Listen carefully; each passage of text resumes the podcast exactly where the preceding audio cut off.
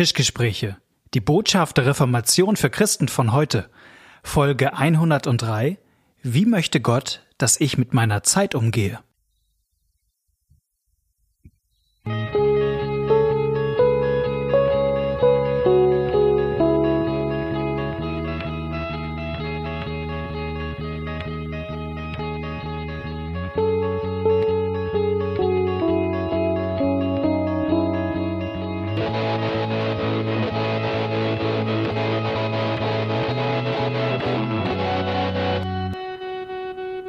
Herzlich willkommen zu einer neuen Folge von den Tischgesprächen. Mir gegenüber sitzt Knut Nipper. Ich grüße dich, Knut. Hallo Malte.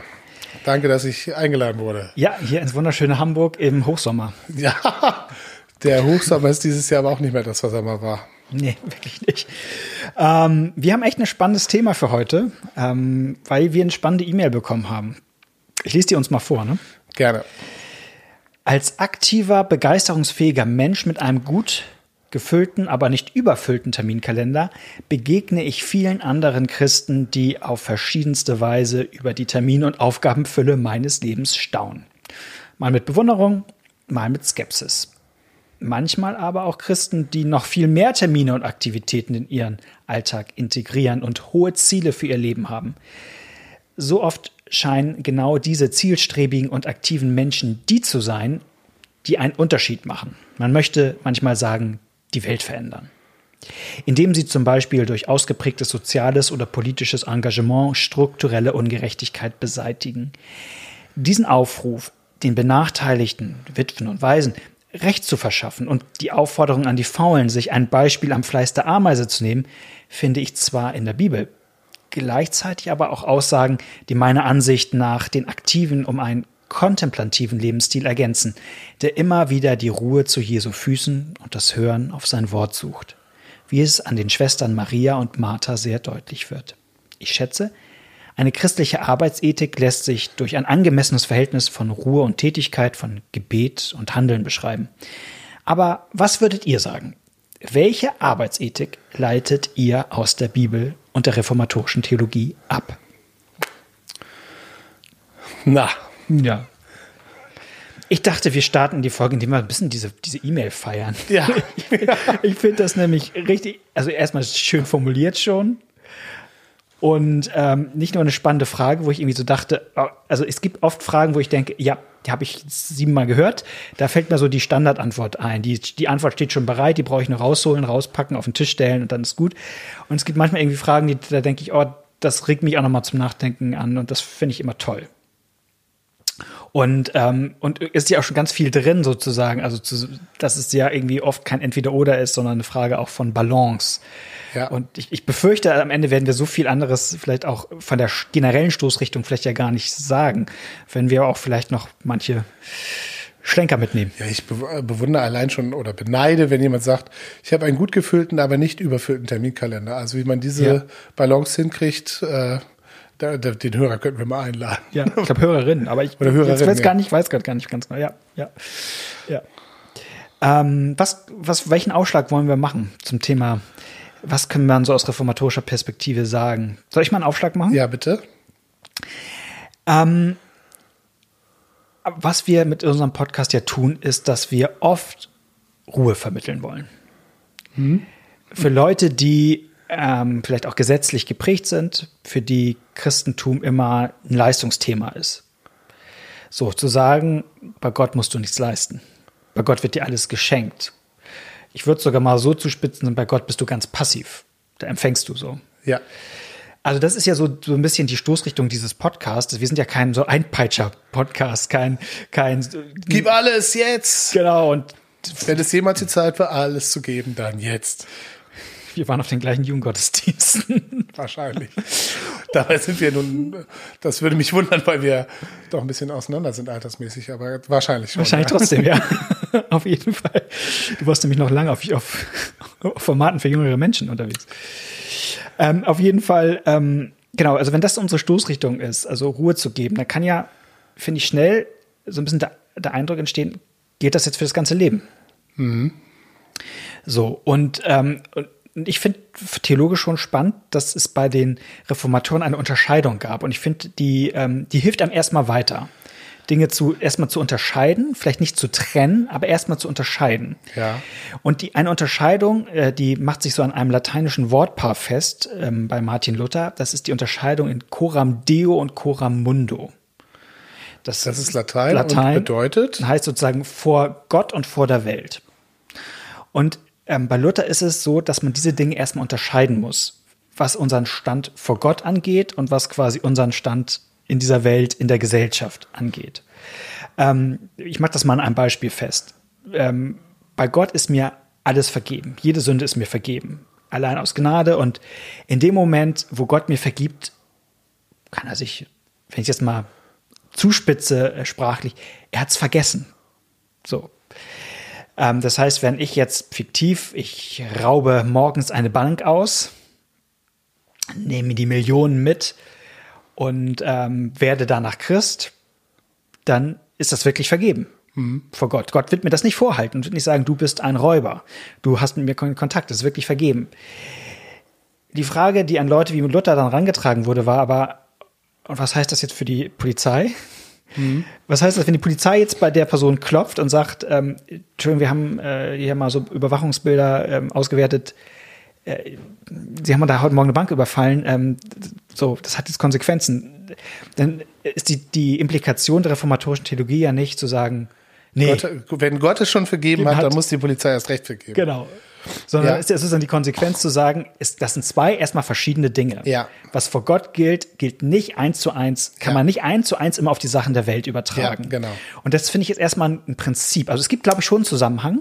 Ja. Da können wir vielleicht noch später drüber reden, aber erstmal unterscheiden, nicht eins zu eins übertragen. Ja. Und das heißt, wenn, wenn, ähm, wenn ich dir sage, geistlich gesehen ruh dich aus, du musst vor Gott nicht leisten, du musst nichts bringen, du musst nichts tun, dann kann man das nicht, nicht eins zu eins übertragen und zu sagen, so gestalt jetzt dein Alltag. Du musst nichts leisten, du musst nichts tun, du musst nichts bringen. Ja. Das genau. ist sozusagen nicht, kann man nicht eins zu eins den Übertrag machen. Ja, ich finde den Satz gut, der ist nicht von Luther, aber von anderen lutherischen Theologen, äh, Gott braucht deine guten Werke nicht, aber dein Nächster braucht sie. Mhm. Ja, also das finde ich, ordnet das auch gut ein, an welcher Stelle wir Energie, unsere Energie lassen sollen. So. Ja, definitiv. Und das finde ich erstmal auch für das, für das Thema Arbeitsethik oder Faulheit und Fleiß ja. eins. Also ich, ich, ich habe tatsächlich mal gehört von einer Gemeinde, ähm, wo das irgendwie übertrieben wurde. Also wo, wo so ein bisschen die Botschaft ankam, offensichtlich bei, bei Leuten, ich brauche jetzt ja irgendwie nicht mehr den Haushalt zu machen, weil ich bin ja frei. Ich bin, ja. ich kann endlich äh, zur Ruhe kommen. So. Ja. Und äh, äh der, der Ehepartner hat sich in dem Fall bedankt äh, für, die, für die Predigt. So, ähm, weil es darum nicht geht. Und, und deswegen findet man bei, äh, finde ich auch mal bei Luther manchmal sehr gegensätzliche Aussagen ähm, ich, ich mache jetzt noch mal zwei stark und du komm, wir kommen gleich ja. zum, zum Aber. Ähm, dich, oder nicht? Ich, ich, hatte den Mund noch gar nicht geöffnet, aber ja. Aber oh, war es ein Aber? Hab ich, mach, mach mal weiter, ich, ich, ich gebe dir gleich dein Aber. Es gibt, es gibt ja äh, äh, Luther spitzt manchmal zu, dass es gut ist, besser ist manchmal zu schlafen, als Sachen zu, äh, zu machen, weil man kann man wenigstens nicht sündigen. Also Schlaf ist ja die reine Passivität, also ähm, ähm, sozusagen ähm, und dann gibt es trotzdem auch, ähm, ich habe letztes Jahr viel bei Luther gelesen, wo er die zehn Gebote auslegt. Und da gibt es manchmal auch Dinge, über die man aus heutiger Sicht echt stolpert und wo man fragt, warum hat er damit ein Problem? So, also dass er so unnütze spazieren gehen.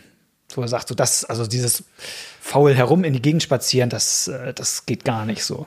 So, äh, okay, was ist es nun? Das eine, das andere, ne? Ähm, und ich glaube, es hat auch ein bisschen was mit diesen Perspektiven zu tun. Ob es mir also gerade darum geht, wie ist eigentlich mein Stand vor Gott und wie ist eigentlich mein, mein Leben in dieser Welt.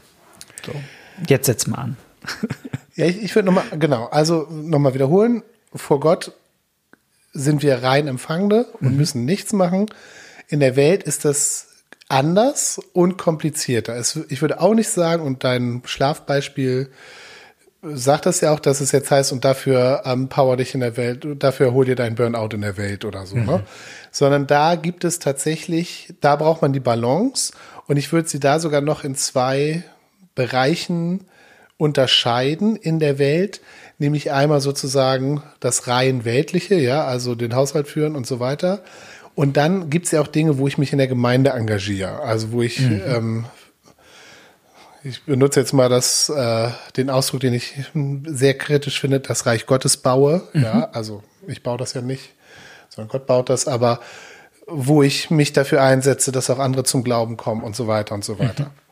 Und wie, wie sieht es da eigentlich mit, wie wichtig ist da mein Einsatz in diesem Bereich und auch im anderen?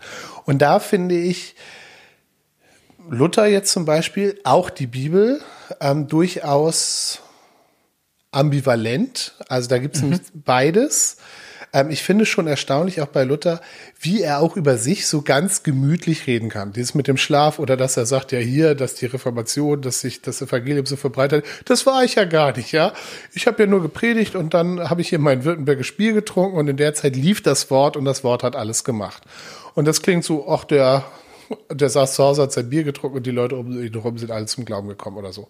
Mhm. Und wenn du dir aber anguckst, allein was der geschrieben hat, ja, ja ähm, da merkst du, der hat auch viel geackert. Das finde ich schon mhm. erstaunlich. Das fallen mir auch andere ein, ähm, die sehr betonen, auch in diesem geistlichen Bereich, wie wenig an ihnen hängt und wie wenig mhm ähm, und wie sehr es Gottes ist und wo ich aber dann gucke, was die gemacht haben. Also allein da, nicht nur, nicht nur in den Aussagen sehe ich eine Spannung, sondern auch in dem, wenn ich mir in der Aussage gegenüber dem, was ich über das Leben weiß.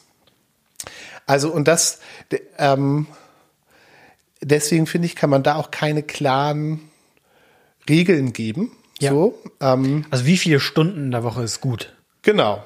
Mhm. Und, und ich, also ich denke, das ist total unterschiedlich.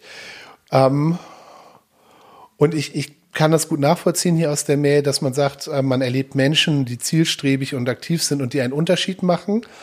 Ja, und ich finde es auch gut, sich solche Leute anzugucken und sich anzugucken, okay, was kann und will ich mir vielleicht von denen abgucken. Mhm.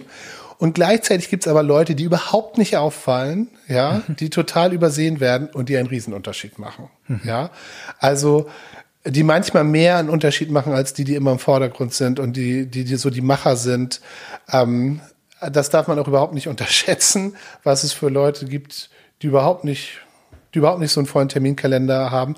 Aber die, die sind, wo du weißt, wenn ich da klingel, dann hat er Zeit für mich und ich kann mich einfach mal auskotzen und dann hat er vielleicht noch ein gutes Wort für mich oder sie.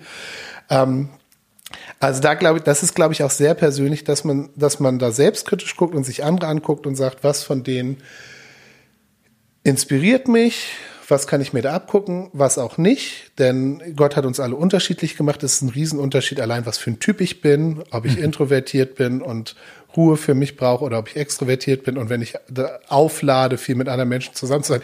Ich habe neulich von jemand gehört, der, ähm, der hat so gerne gearbeitet, wenn die Frau gesagt hat, oh, endlich Urlaub, da können wir uns mal erholen. Dann hat er gesagt, wovon erholen? Ja, seine Arbeit, das war gar keine geistliche Arbeit. Sein, seine Arbeit war, der hat so, so wohl sich an seine Arbeit gefühlt, der brauchte gar keine Erholung. Der ist auch gerne in Urlaub gefahren, weil er hatte Zeit mit seiner Familie. Aber das, das ist ja, also das ist wirklich sehr unterschiedlich. Die Lebensumstände sind unterschiedlich, ja. Also wenn du verheiratet bist und zwei Kinder hast, hast du andere Kapazitäten, als wenn du Single bist oder ja. so, ne? Also deswegen, ähm, sich andere anzugucken und dann im Gespräch mit Gott zu gucken, okay, in welche Richtung justiere ich so.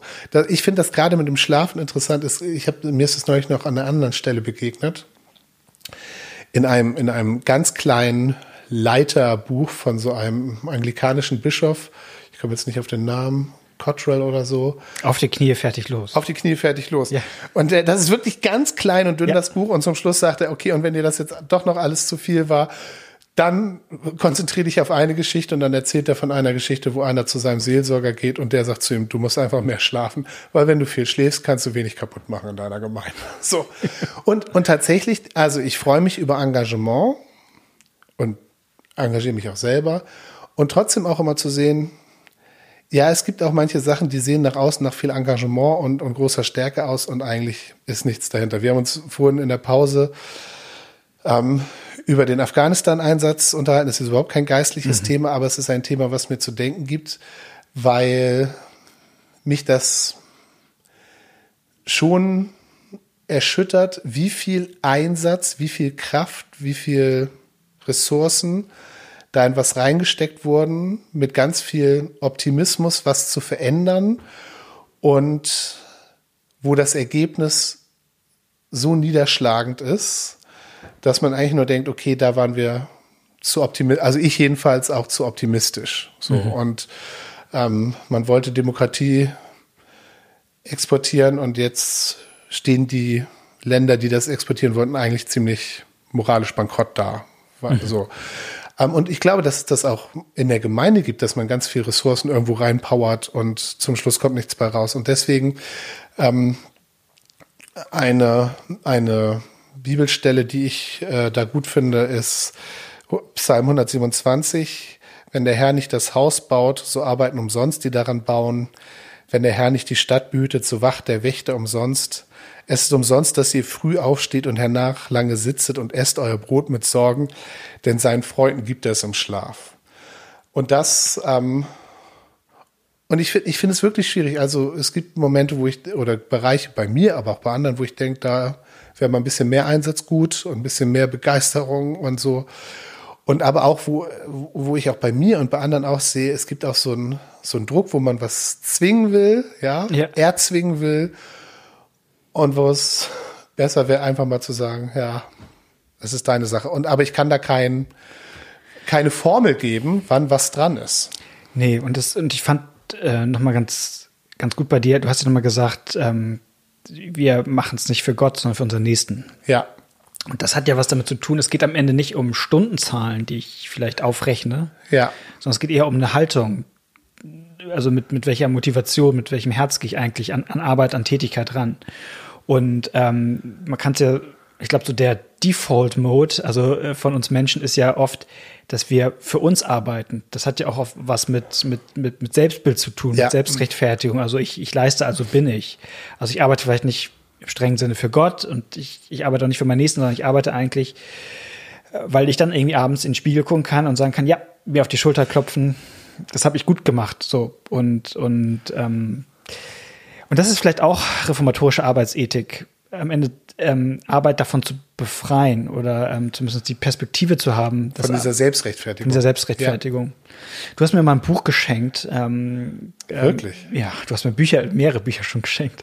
Aber eins ähm, über eine Auslegung vom, von Genesis, von Mockingbird. Ah, ja. Und da habe ich mir nochmal die Geschichte von Kain und Abel ähm, drin angeguckt. Ähm, und, und die fand, die Auslegung fand ich ganz interessant. Also, ähm, weil, weil Mockingbird ja so dieses Thema hat. Ähm, und da im Grunde, im Grunde Kain als jemanden, der Opfer darbringt, im Grunde leistet, performt für Gott und sich eigentlich erwartet, dass er dafür jetzt natürlich auch was kriegt. Also so und, und dass diese Geschichte auch so ein bisschen aus diesem, ja, vielleicht aus diesem Machermodus rausführt. Also ähm, du hast das in der in deinem Vorbild. Es gibt es gibt ja dieses Phänomen, dass man sozusagen, wenn man nah an Burnout kommt, ja. dass das was Positives ist, weil man sozusagen damit gezeigt hat, man hat wirklich alles gegeben. Ja. ja. Ähm, und man fast ein bisschen stolz darauf ist. Also gut, wer zwei Burnouts hatte, der hat es nicht kapiert. Aber ein Burnout ist sozusagen das Zeichen, dass man wirklich bis an die Grenze gegangen ist und nicht faul war mhm. und so. Das ist, also christliche Arbeitsethik, das, das ist schon interessant, weil Arbeit in der Bibel was Gutes ist. Ja. Und, und zwar auch, also nicht nur geistliche Arbeit irgendwie in der Gemeinde, sondern allgemein Arbeit ist was Gutes, weil es dem Nächsten dient. Vom Haushalt bis zum, bis zur Müllabfuhr und so weiter, ja. Mhm. Also auch Sachen, die wir nicht so geistlich konnotieren. Und trotzdem aber auch, was eben über den Fluch der Arbeit steht. Mhm. Ähm, und auch das an der Stelle schon differenziert betrachtet wird. So. Und ge genau, diese Kein- und Aber-Geschichte zeigt auch, wie, wie Arbeit eben schnell sowas Verdienstliches kriegen will, was mir was über meinen Wert sagt. Ja, ich meine, das ist ja immer eine Frage, wann habe ich gute Laune, ne? Also wo, also das, das, das koppelt ja oft an, an Erfolg und Misserfolg, so, ne? Das, ähm, ja, Arbeit ist was Gutes in der Bibel. Ich, ähm, Timothy Keller hat da mal eine Predigt zu gehalten. Ich fand, fand diese eine Formulierung ist mir so im Kopf geblieben, dass wir in der Bibel einen Gott haben, der Fingernägel, also der Dreck unter den Fingernägeln hat. Ja. Finde ich irgendwie eine schöne ähm, Zuspitzung, weil ja in, im Schöpfungsbericht ähm, der Mensch ja geschaffen wird aus, aus, aus, aus Erde. Ne? Also Gott, Gott, also Gott äh, schnipst den Mensch da sozusagen nicht herbei, sondern er er arbeitet den Menschen, ne? also er formt den Menschen, er töpfert ihn. Und er ruht sich aus. Mhm. Und auch, also da, da wird es bei der, bei der Schöpfung, aber auch bei der Erlösung äh, schon unabhängig jetzt von den Evangelien, von den konkreten ähm, äh, Geschichten ist, ist auch bei Jesaja, dass Gott sagt, du hast mir Mühe gemacht mit deinen Sünden und Arbeit mit deiner Missetat, ja. Also ich habe ich hab geackert, dass du frei bist. So. Und bei ist das, ist das auch von Luther, dass Jesus gearbeitet hat, bis ihm die Haut raucht? Ich glaube, ja, ist aus seiner Predigt. Ja. Ja, und, und dann gleichzeitig die Perspektive von der Ewigkeit, finde ich, ist auch eine, die sozusagen die ewige Ruhe. Ja, Hebräer 4. genau, einerseits. Und auf der anderen Seite, äh, Seite die, ähm, also sozusagen jeder äh, hat seinen eigenen Weinstock und, und Ewigkeit ist sozusagen eine, also wir gärtnern sozusagen so ein bisschen rum. Und richten, ja. So, also es ist auch, auch tätig. Ja. So, also die, die, die Perspektive ist nicht, ähm, Ewigkeit heißt, ich, ich liege für alle Zeiten auf einer Wolke und muss mich nicht mehr bewegen. So, also es ist sozusagen die komplette Bewegungslosigkeit. Also ähm, ja. Ich erzähle, ich erkläre eigentlich immer in meiner Gemeinde äh, die Taufe über, über Arbeit. Ja? Oft, ja, manchmal. Ich erkläre das. Immer, manchmal. Nein, ja, erzähl manchmal. mal. Ich Äh, kenne das doch gar nicht, Wir, wir machen, äh, wir gehen manchmal in die Kirche rein, sozusagen fürs Taufgespräch, wir Ja. gucken schon mal die Kirche an. So gerade in der Corona-Zeit sind ja oft die Kinder, die man tauft, ein bisschen älter, weil die, die sollten eigentlich vor einem Dreivierteljahr getauft Ja. werden, aber da war Lockdown und deswegen sind sie jetzt ein bisschen größer und deswegen finde ich es immer schön, wenn, wenn die kleinen Kinder irgendwie den Raum wahrnehmen und so und dann gehen wir zum Taufbecken. Also das Taufbecken hat ja oft haben diese alten Taufbecken, ich weiß nicht, wie es bei eurem ist, haben so acht Seiten. Ja, So, man kann ja irgendwie fragen, warum haben diese Dinge acht Seiten? Also wegen dem achten Tag. wegen, wegen nein, wegen des achten Tages. Wegen des achten Tages. Früher wurden auch Kirchen achteckig gebaut. ja, es gibt in Hamburg auch welche, die achteckig sind. Äh, Oder Baptisterien. Ähm, ich weiß gar nicht, in, in Mailand oder Florenz oder so gibt es eins so ein großes, herrlich. Und das ist einfach eine Botschaft, die da drin ist. Also, aber wir müssen das noch erklären. wir müssen erklären, Tag. was das für eine Botschaft ist. Der achte Tag ist, ähm, und so erkläre ich es immer sozusagen den Leuten, die Woche geht immer weiter. Ne? Also nach, nach sieben Tagen kommt die neue Woche und sonntagsabends, man denkt manchmal vielleicht, ach, morgen muss ich wieder aufstehen. Morgen geht das ganze, die ganze Mühe von vorne los. Das ist so ein ewiger Kreislauf. Also jeder Montag kommt wieder und, äh, und mit, mit dem Montag kommt alles, was einem das Leben so schwer macht. Aber die Idee der Bibel ist, eines Tages gibt es im Grunde nicht mehr den Montag, sondern es gibt sozusagen, also dieses Sieben-Tage-Schema ist quasi, hört auf, sondern es gibt den achten Tag, den ewigen Tag, die, die Ewigkeit.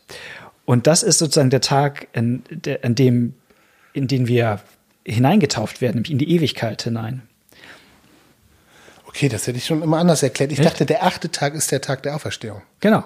Ja, achso, okay. Ja, ja, klar. genau. Das ist ja die Ewigkeit. Genau, also Jesus ja. ist auferstanden. Ist Damit beginnt was Neues, genau. Und damit beginnt was Neues Ja. und damit, und das ist sozusagen die, ähm, genau, das ist die Auferstehung. Und Jesus ist quasi, äh, genau, lebt, lebt ewig und, und, und wir werden verbunden in der Taufe mit Jesus ähm, für alle Zeiten. Und das heißt, eines Tages muss ich nicht mehr, kommt nicht mehr der Montag, wo ich aufstehen muss und denken muss, ach, es geht alles wieder von vorne los, sondern dann kommt der achte Tag, wo sozusagen das, was die Auferstehung von Jesus dann auch für mich gilt.